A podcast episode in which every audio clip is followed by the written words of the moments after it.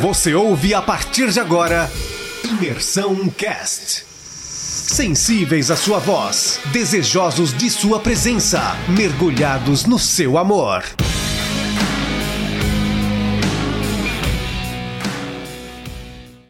Fala galera, hoje nós falaremos sobre o capítulo 4 de Êxodo, mas antes vamos só lembrar rapidamente o que, que fala em Êxodo 3. Êxodo 3 vai falar sobre a sarça dente, que Deus ele se revela, vai dizer também um pouquinho sobre Deus ele se revela como eu sou. Também Deus ele, ele diz a Moisés que, que Faraó ele não aceitaria de primeira que o povo saísse do, do Egito, né? E que Deus feriria também o povo egípcio. E no final do capítulo 3 vai dizer que Deus diz a Moisés que o povo não sairia de mãos vazias. No capítulo 4, ele começa com Moisés bem descrente daquilo que Deus ele tinha falado e a questão de ele estar questionando Deus sobre, sobre vários pontos. Então ele começa, ah, o povo não vai crer em mim, é, como que o povo vai crer em mim e tal, aquilo que eu falar, eu não, eu não, o povo não vai crer. Começa o capítulo 4 dizendo, Moisés dizendo a Deus que tipo, ah, o povo não vai crer em mim. E Deus ele sempre provando o contrário. Daí Deus ele vai lá e dá dois sinais para Moisés mostrar ao povo. Diz, ó, pega a tua a tua vara e coloca aí no chão. Na hora que ele diz isso, é, Deus vai lá e transforma a vara em uma cobra. Moisés sai fugindo dela com medo dela. Daí Deus vai lá e diz, ó, pega ela pela cauda. Daí pega pela cauda, transforma ela de volta em uma vara. Outro sinal foi que Deus pega, Moisés coloca a mão no peito, na hora que ele coloca a mão no peito, a mão dele fica leprosa. E ele, meu Deus, o que está acontecendo comigo? Imagina se fosse nós, o medo que a gente não ia estar. É, daí depois de acontecer isso, é, Deus vai lá e fala, coloca a mão de novo no teu peito, e a mão dele é curada. E Deus vai lá e diz para ele, ó, oh, se o povo não crê, tu vai pegar a, a água do rio e tu vai transformar em sangue para o povo. Não, não é não é um dos exemplos que para uma das pragas. Isso aqui não é a praga em si, e sim para mostrar para o povo que Deus era com, com Moisés, beleza? Então depois de tudo isso acontecer, mesmo assim, Moisés se diz incapaz. Ah, e vem aquela velha, aquela velha fala de Moisés no versículo 10. Ah, Senhor, eu tenho é, a língua pesada. E Deus ele responde: quem, quem fez a boca? Agora vamos ler esse, esse versículo. Fica lá o versículo 11 que nós iremos ler. O versículo 11 vai dizer: O Senhor Deus perguntou a Moisés: Quem fez a boca do ser humano? Quem torna o homem mudo ou surdo? Quem torna cego ou faz ver? Por acaso não sou eu, Senhor? Agora vá, eu estarei com vocês para falar e instruirei a respeito do que deve dizer. Mesmo assim, Moisés ainda suplicou: Por favor, Senhor, envia outra, envia qualquer outra pessoa. Então, na real, Moisés sempre estava querendo era dar migué. Então, Deus ele se ira com Moisés. É aquela famosa coisa que às vezes a gente tenta fazer com Deus. É, ah, Deus, eu não posso fazer, eu vou ali dar banho no meu peixe. Ou qualquer coisa nesse sentido que às vezes a gente quer fugir do nosso chamado. É, se Deus nos chamou, a gente tem que. É normal ter medo, é normal temer aquilo que a gente vai enfrentar de novo, né? Mas nós temos que entender que se Cristo ele nos chamou, é Ele que não vai nos capacitar. Não que a gente não tenha que se qualificar, não que a gente não vai ter que buscar, a gente vai ter que buscar, mas entendendo que tudo que a gente fazer não é porque a gente buscou, não é porque a gente aprendeu algo, e sim porque Cristo nos torna, nos torna capaz. Nós temos que parar de de arrumar desculpa para aquilo que Deus ele quer fazer através da nossa vida e começar a ser resposta. Ultimamente a gente tem sido cristãos obesos, é, querendo, querendo arrumar várias desculpas para aquilo que Deus ele quer fazer na nossa caminhada cristã. É, a gente só recebe, só recebe, só recebe e nunca passa adiante. Então, Deus ele se ira com Moisés por conta desse, desses migués que Moisés vinha dando, né? E Deus diz para Moisés: Ó, oh, chama o teu irmão Arão. O teu irmão Arão é ele que vai, ele que vai te ajudar. Então, no versículo 18, é onde que Moisés ele decide voltar para o Egito. Quando Moisés decide ali no versículo 18 voltar para o Egito, ele vai lá e pede para o seu sogro, é, conversa com o seu sogro que ele vai voltar e, e o sogro dele abençoa.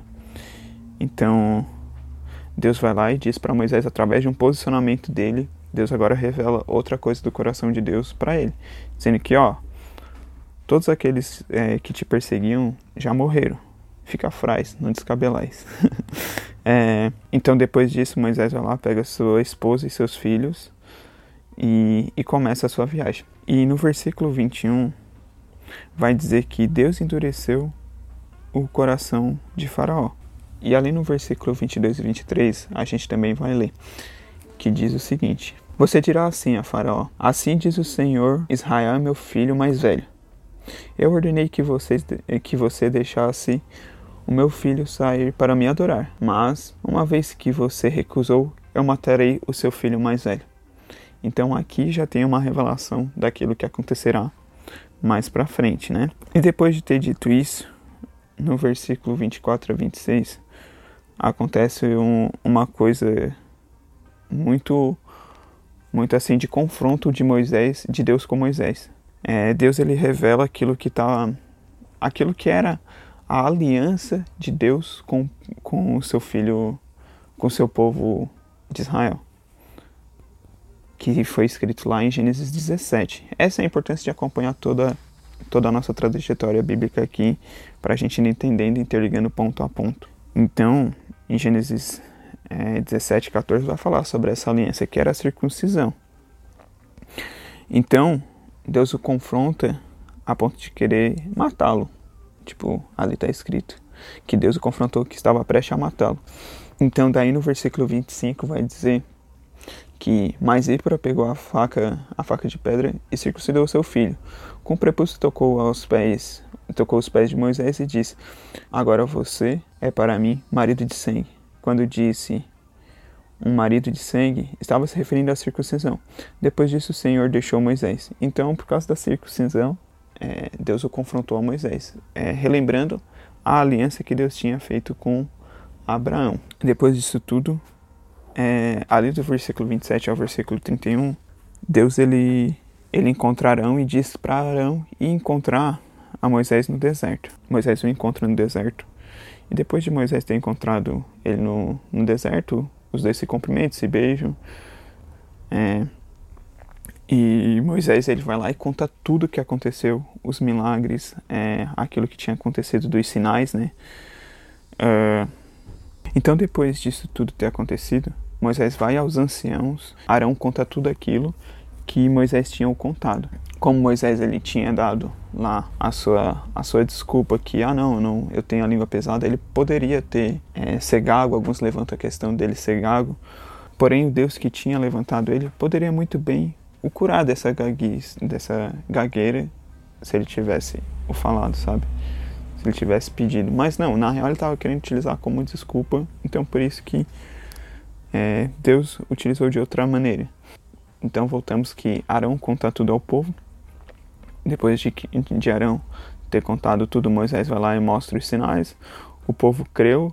E no último versículo, eu acho super interessante a gente ler, que vai dizer o seguinte: O povo de Israel se convenceu de que o Senhor tinha enviado Moisés e Arão. Quando ouviram que o Senhor se preocupava com eles e tinha visto o seu sofrimento, o prostraram-se e adoraram. Então, é, eu deixo aqui uma reflexão também para vocês do seguinte: às vezes a gente não se posiciona sobre aquilo que Deus ele tem pedido para nós, seja é, um pedido referente, ah, vai lá e fala com fulano, é, vai lá, se aproxima de ciclano, é, se utiliza de é, maneiras que tu vai utilizar o evangelho para transmitir as boas novas de Cristo é, para se aproximar das pessoas, pergunta como a pessoa tá. Às vezes vem alguns sentimentos desses e a gente, ah, Deus, eu não vou falar, eu não vou fazer isso. Ou tipo, Deus até pode estar te pedindo alguma coisa hoje e você, tipo, ah, Deus, eu não consigo abandonar, eu não consigo fazer tal coisa. Sendo que, se Deus ele te chamou, ele vai te capacitar. Busca se se qualificar, também não vai entender que tipo, ah, não, se Deus vai me qualificar, então se Deus vai me capacitar, então eu vou ficar aqui deitado na rede. Não, se posicione. Busque conhecê-lo, busque entender cada vez mais o coração dele. Deus ele está tão perto que tateando a gente possa o encontrar.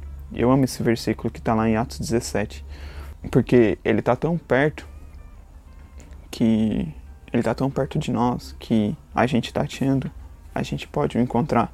Basta a gente se posicionar sobre aquilo que Deus ele vem falando e querendo trabalhar no nosso coração.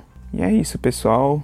Espero que é, Deus abençoe a vida de vocês, que através desse texto a gente pare é, também de questionar a Deus querendo é, nos menosprezar. Se Deus nos escolheu, a gente tem que nos posicionar sobre aquilo que Ele quer transmitir no nosso coração.